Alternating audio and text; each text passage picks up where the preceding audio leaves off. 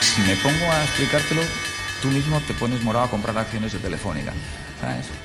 Yo tengo un chico que estudia, dice, economía. Que esto no es algo que el mercado comprenda en el corto plazo. Uy, yo tengo un chico que estudia, que no hace falta economía. Aquí no hace falta ser economista. La economía tiene que venir por uno mismo. Ganar cinco y gastar uno. Empiezan los FinPix. Soy Mariano Angulo, esto es No Financieros y vamos al lío. ¡Que invierta su puta madre! Estamos ante un hito histórico con dos normas que van a cambiar la faciana legislativa de nuestro país y, si me permiten también, que nos van a colocar en, eh, bueno, en la mejor posición acerca de la transparencia retributiva en el conjunto de los países de nuestro entorno. España, tras la promulgación de estas normas, junto con el Real Decreto 619, se coloca, insisto, en el frontispicio de eh, la transparencia retributiva, se posiciona firmemente acerca de la materia que tiene que ver con los planes de igualdad en las empresas. A partir de hoy se acabó que un hombre y una mujer en nuestro país, en nuestras empresas, puedan percibir monumentos retribuciones diferentes. Esto es lo que propician estas normas que hoy eh, publicamos. Se acabó. Esto desaparece de nuestra formulación jurídica. ¿Qué tal, no financieros? Esta que oís es Yolanda Díaz, la ministra de Trabajo. Bueno, enseguida Twitter ha sacado que, bueno, que esta norma pues ya en 1980 se veía hasta promulgada, que los hombres y las mujeres tienen que cobrar lo mismo. Voy a poneros a la otra, al, a la colega que tenía al lado y os hago mi reflexión sobre este tema.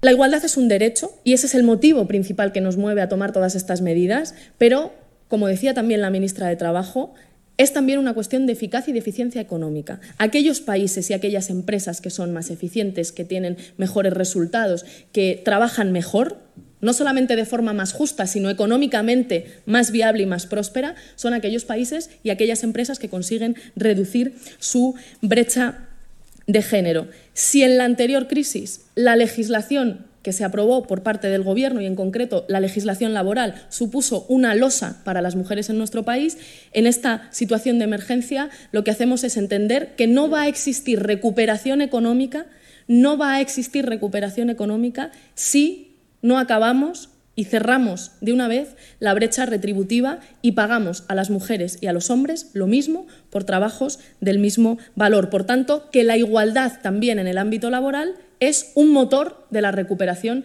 en nuestro país. Y dale con la igualdad, que hay que, hay que tener igualdad de derechos, pero bueno, no sé. Si. En fin, que si, si si todo tuviese que ser igual, pues todo sería igual.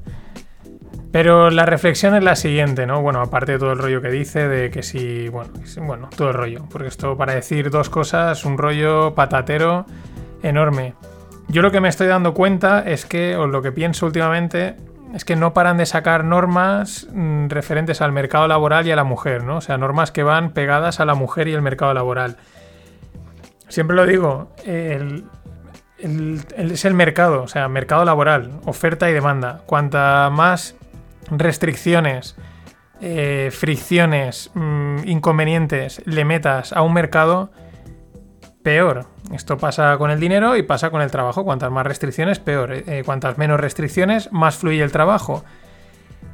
¿Qué es lo que me da la sensación? Que no paran de sacar normas, medidas, reglamentos, decretos, leyes, lo que queráis para la mujer. ¿Eso en que se traduce? En mayores costes para el que contrata y mayores problemas, porque al final tienes que cumplir tropecientas normas. Y yo me imagino a una situación hipotética, ¿no? Pero podría darse, porque muchas veces las cosas salen al contrario de lo que toda esta gente planea, de empresarios, emprendedores, empresarias, emprendedoras que dicen, oye, mm, que voy a contratar a esta chica, ¿no? Y el asesor laboral le dice, ah, vale, pues mira, espera, voy a sacar la lista de todo lo que tienes que cumplir al incluir a una mujer en, tu en, la empresa, ¿no? Y entonces preguntará a lo mejor, oye, ¿y si solo tengo chicos contratados? Mm, todas estas normas las tengo que cumplir. Dice, ah, no, no, si solo tienes chicos, eh, ya mm, puedes hacer lo que te dé la gana. Mm, da igual que haya desigualdad de salarios y tal, no pasa nada, haz lo que te dé la gana. Y dirá, vale, pues ya lo tengo claro. Solo contrato chicos y me evito tropecientos problemas regulatorios, legislativos, que al final se traducen en costes y en, en falta de agilidad. Esto puede que pase. Mm, Lo iremos viendo con el tiempo, pero normas y normas y normas y en el frontispicio. Ojo, que yo en principio pensaba que estaba que era una salida que no colaba. Es verdad que el frontispicio es la parte delante de un edificio, pero también la portada de una publicación. Eso no sabía. Bien. Eh, bueno, que no hay inflación en Alemania, pero sí que hay en, en Estados Unidos. Han salido los datos de la inflación, ya sabéis lo que suben los precios. En Estados Unidos mm, en torno al 1 y pico ha subido la inflación y en Alemania baja al 0,3. Me hace gracia porque el tweet que he encontrado de uno, que debe ser, pues bueno, debe ser bastante pro pro planificación y, estas cosas, ¿no? Dice que es que, claro, que es que como en Alemania han bajado los impuestos para incentivar la actividad económica, ha habido inflación, ¿no? Os podéis reír, o sea, vale la risa. Eh, en fin, mm, los bancos centrales intentando que haya inflación a toda costa van a hacer todo lo posible y la gente hace pues lo que le da la gana, guardar el dinero, no gastar, etcétera, y a lo mejor incluso producir que haya poca inflación. Otra cosa interesante de los datos americanos, ¿no? Eh, y es una cosa que yo siempre reflexiono sobre la inflación, ¿no? Es siempre se habla, ¿no? La inflación, hay que invertir para protegerte de la inflación, pero al final no digo que no haya inflación, pero es un término muy debatible, porque claro, ponen que, por ejemplo, los estoy hablando de Estados Unidos, pero me da igual, ¿no? La inflación, en la inflación aquí al final se mide como una cesta de productos y te dan un dato. Pero, por ejemplo, eh, aquí, según los datos que han salido, pues en eh, los coches de segunda mano y los camiones de segunda mano han subido bastante. Pero, por ejemplo, los alquileres han caído y, la comida se ha quedado plana. Eh, hace unos años salía, hace un par de años salía una, aún no hacía los FinPix, pero salía que, por ejemplo, en España o en Europa, creo que eran las frutas y verduras, pues habían subido un montón de precio con respecto a otros alimentos. Es decir, según la vida que lleves, sufres más inflación o no. Un vegano, a lo mejor, pues si sube mucho la fruta y la verdura, pues sufre más inflación que un carnívoro. Y. O por ejemplo el, alcohol y el tabaco, ¿no? Pues alguien que le pegue mucho al, al drinking, pues sufre más inflación, ¿no? Por eso a veces es un término bastante. se utiliza mucho, pero yo creo que a pie de calle la gente dice, oye, déjate de rollos. En fin, siguiendo con pronósticos, el FMI pronostica el mayor desplome de las economías avanzadas. ¿Para quién? Para España. Eh, creen que es el que peor lo va a hacer, le pronostican una caída del 12,8, el peor de todas las economías avanzadas. Mm, Aquí el tema es que normalmente el FMI tampoco acierta, o sea, esta gente se equivoca, pero se equivocan mal, o sea, cuando, dicen que algo va a ir bien, luego va siempre peor, y, cuando dicen que algo va mal, a veces va peor, ¿no? No, suelen, acertar, pero en cualquier caso no nos dan buenos augurios. En ese sentido, mm, en la línea, la banca española prepara ola de ejecuciones por impago de los ICOs. ¿Qué son los ICOs? Son los créditos del instituto, o sea, son los préstamos del Instituto de Crédito Oficial. ¿Cómo funcionan? Mm, Se lo- los delegan en los bancos, ¿no? En los bancos, mm, cualquiera de los bancos que tengan acuerdo con el ICO, pues pueden gestionar estos préstamos. Entonces, ¿qué pasa? Que suelen tener un tipo de interés más bajito. El banco se encarga de hacer el control de riesgos, de decir, oye, pues tú, no sé, cumples todos los papeles y el banco es el que presta el dinero, digamos, un poco como especie y el que avala es el Estado, ¿no? Una especie de acuerdo así entre medias.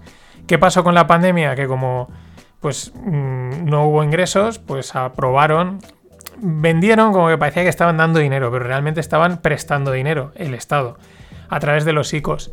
Los bancos ya no les hacían en aquel momento mucha gracia porque veían esta situación, pero claro, les dejaron un poco como, bueno, mm, apañaros, ¿no? Dar estos créditos que va a ser muy probable que la gente no los pueda pagar porque no hay ingresos y, los bancos, pues bueno, los dieron mm, como los dieron, ¿no? Pues poniendo muchos límites, muchas limitaciones, intentando cubrirse las espaldas y aún así pues ya empiezan a ver que, que van a haber impagos, que esto es muy parecido a lo que pasó en el 2008. Mm, bueno, es una solución temporal y sobre todo cuando no se remonta la economía pues vuelves a caer. Quizás por eso los bancos en el IBEX han estado tan penalizados, porque esto ya lo desconta el mercado. Who knows? Más cosas. El que tampoco espera la normalidad hasta el verano del 2021 es el tiburón de las finanzas Jamie Dimon, el CEO el que más manda de, bueno, no sé si es CEO, será presidente, el, bueno, el que más manda en JP Morgan, un auténtico tiburón de las finanzas absoluto, ¿no? Pero bueno, esta gente eh, sabe por dónde van los tiros. Ellos dicen que hasta eh, verano de 2021 mmm, no ven la vuelta a la normalidad. Desde SoftBank, que ya sabéis es una empresa tecnológica y de inversiones japonesa, súper potente, con un montón de pasta, pues bueno, eh, ya se les ha comentado varias veces que se estaban metiendo unas apuestas muy fuertes en el Nasdaq y ahora sale uno de sus gestores contando que bueno, que, que han metido 10 billions en el Nasdaq en las últimas semanas, pero que eso no mueve el mercado.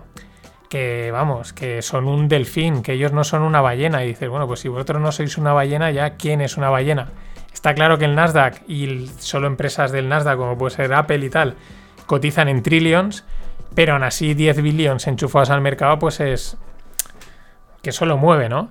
Y os dejo la imagen en la newsletter de, del Market Liquidity, ¿no? La liquidez de mercado, que es la que marca qué es lo que está pasando y también es la que marca dónde está la inflación que buscan los bancos centrales en el mercado. O sea, un chute de liquidez enorme toda esta impresión, al final, oye, pues directo al mercado a ver si le saco rentabilidad, ¿no?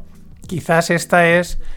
Eh, igual Jamie Dimon se refiere a la vuelta a la normalidad a esto, ¿no? A que desaparezcan estos mmm, desajustes que se están produciendo en el mercado por enchufe de liquidez enorme y, desaparezcan y ya vuelva un poco toda la normalidad. Porque últimamente la gente de mercados también va un poco diciendo esto hacia dónde tira, entre Trump tuiteando, eh, la liquidez, etcétera, etcétera. Y bueno, hay gente que no se rinde como Nokia o BlackBerry. BlackBerry lo quiere volver a intentar y quiere volver a, lanzar un móvil, un 5G Android para 2021. Impresionante, ¿no? Oye, mmm, hay que intentarlo y eso, eso es loable totalmente. Mm, no está muy claro, eh, os dejo la noticia, pero no hay mucho no hay mucha definición, simplemente pues habla de gente que es muy fan de BlackBerry, de las teclitas, la verdad es que las teclitas pues se agradecen, molan bastante, pero te comen espacio de pantalla o tienes que esconderlas, etcétera. Pero bueno, que lo van a intentar. Mucho ojo porque por ejemplo Nokia, si miráis, si entráis en nokia.com y veis los móviles que han sacado, parece que, no digo que vayan a petarlo, pero bueno, parece que, oye, están sacando unas cosas interesantes con Android. Quién sabe, igual BlackBerry también acaba al final dándole a la tecla que buscan desde hace un montón de años. Y por último, una otra supertech, Amazon. Eh, Amazon, en colaboración con Rivian, planea tener 10.000 furgonetas eléctricas de reparto en la carretera para 2022. O sea, eso es ahí a la vuelta de la esquina. 10.000 furgonetas eléctricas y 100.000 en el 2030. Esto al final ya el, creo que es, mm, ahora no acuerdo quién era, lo leía el otro día en, de una transparencia que publicaba en su momento Steve Jobs, ¿no? Pero que decía que un, un, buen creador de software al final acaba creándose su hardware, ¿no? Y esto es un poco lo mismo ya casi, ¿no? Oye, somos e-commerce, pues bueno, ya mira, nos montamos también hasta nuestras propias furgonetas.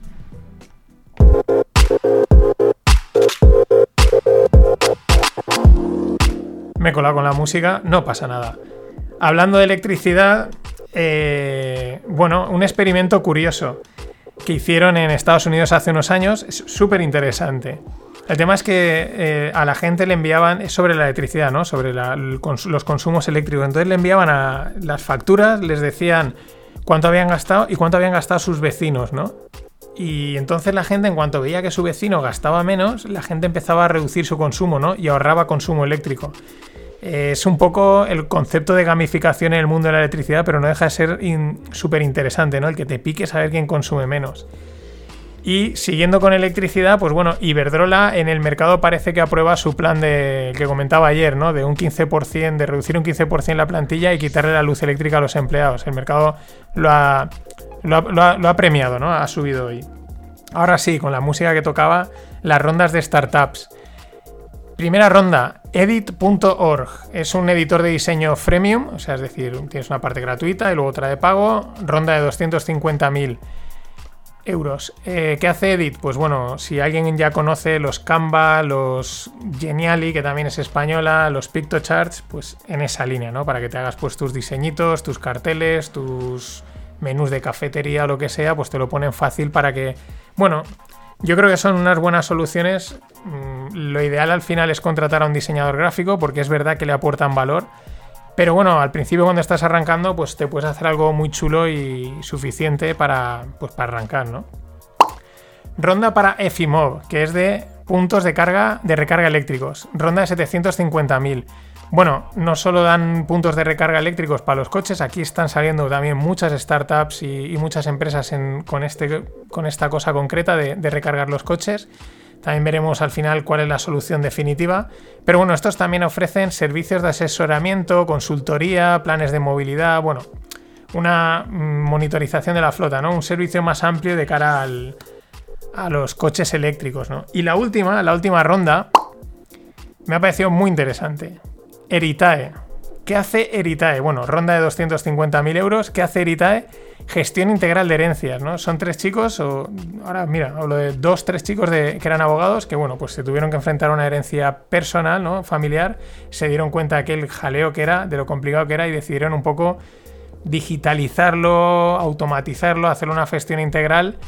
Eh, hay una parte también muy manual, porque al final esto no, no lo puedes automatizar totalmente, ¿no? Pero bueno, dándole ese toque más startup tupero. Y bueno, ¿qué ofrecen? Pues si la herencia es de menos de 200.000, una tarifa plana de 3.000 euros. Si está por encima, una tarifa plana de 5.500, eh, haciéndolo todo el proceso, digamos, lo más sencillo y fácil posible. Y también dan la opción de ir pagando, ¿no? Con una especie de suscripción para que no te pille de golpe, ¿no? Si prevés que vas a heredar, pues oye, empiezas a pagar una especie de pago por plazos anticipado o algo así. Pero muy interesante, ¿no? Era de estas cosas curiosas, ¿no? No lo había pensado y la verdad es que la herencia, aparte, es un trámite que lo tienes que hacer, pero no apetece, siempre complicado y, se ve que se dieron cuenta que en el mundo de la abogacía aquí habían, había mucho que explotar, había mucho que, mucho que rascar. Y mundo blockchain. Eh, se movieron desde la primera vez que se movían desde el 2010 otros mil bitcoins de los, de los primeros que se minaron. Y ya está otra vez, ¿no? Siempre la especulación, ¿estará Satoshi? ¿Será Satoshi? Acordaros que el creador de Bitcoin como tal, el que planteó, digamos, las leyes, ¿no? El, white paper donde se definía cómo tenía que ser la red la red de Bitcoin empezó a minar, se le unió gente, etcétera, pues es un tal Satoshi o un grupo llamado Satoshi, no se sabe quién es, no se sabe si está muerto, no se sabe si está vivo, pero claro, esos primeros Bitcoins se sabe de dónde, o sea, se saben en qué wallets están y cada vez que se mueve, pues saltan las alarmas, ¿no? ¿Estará vivo Satoshi? Y por último, los estonios. Los estonios, mm, pues es una gente Allí, pues con su frío, pues bueno, les mola la innovación, les mola lo digital y les mola la finanza. Son una región muy startup tupera y muy de fintech. Y bueno, ellos ya plantean su propia, la que os contaba ayer, la CBDC, la Central Bank Digital Currency, que podrían ser, podríamos ya decir, porque como monedas digitales eh, públicas, ¿no? De, ámbito público, creadas para. Porque pues, creadas por, organismos públicos. ¿no? ¿Por qué lo digo? Porque ellos plantean su Est Coin, ¿no? de Estonian Coin, desde, pero en un ámbito quizás no tan bestia como se está hablando de las, pues del criptodólar, podríamos decir, el criptoeuro, etcétera, sino algo más local, de uso más local y como también como una prueba de cara al desplegar esas las grandes CBDCs. Dicen una cosa curiosa que además en el propio artículo comentan y dicen, bueno, esto no han querido explicarlo, ¿no? Porque dicen, no, estamos buscando, uno de los que está metido en ese follón, estamos buscando algún banco central que esté dispuesto, que le interese evitar la. fortalecerse contra la censura. Dice, porque ellos mismos son los que son censores. Y dices, pues esto es una contradicción, ¿no? Y ahí en el artículo han tenido detalle de decir, esto no ha querido explicarlo más, porque es una contradicción en toda regla. En fin, esto ha sido todo por hoy. Mañana más. Always look on the bright side of life. Always look on the light side of life.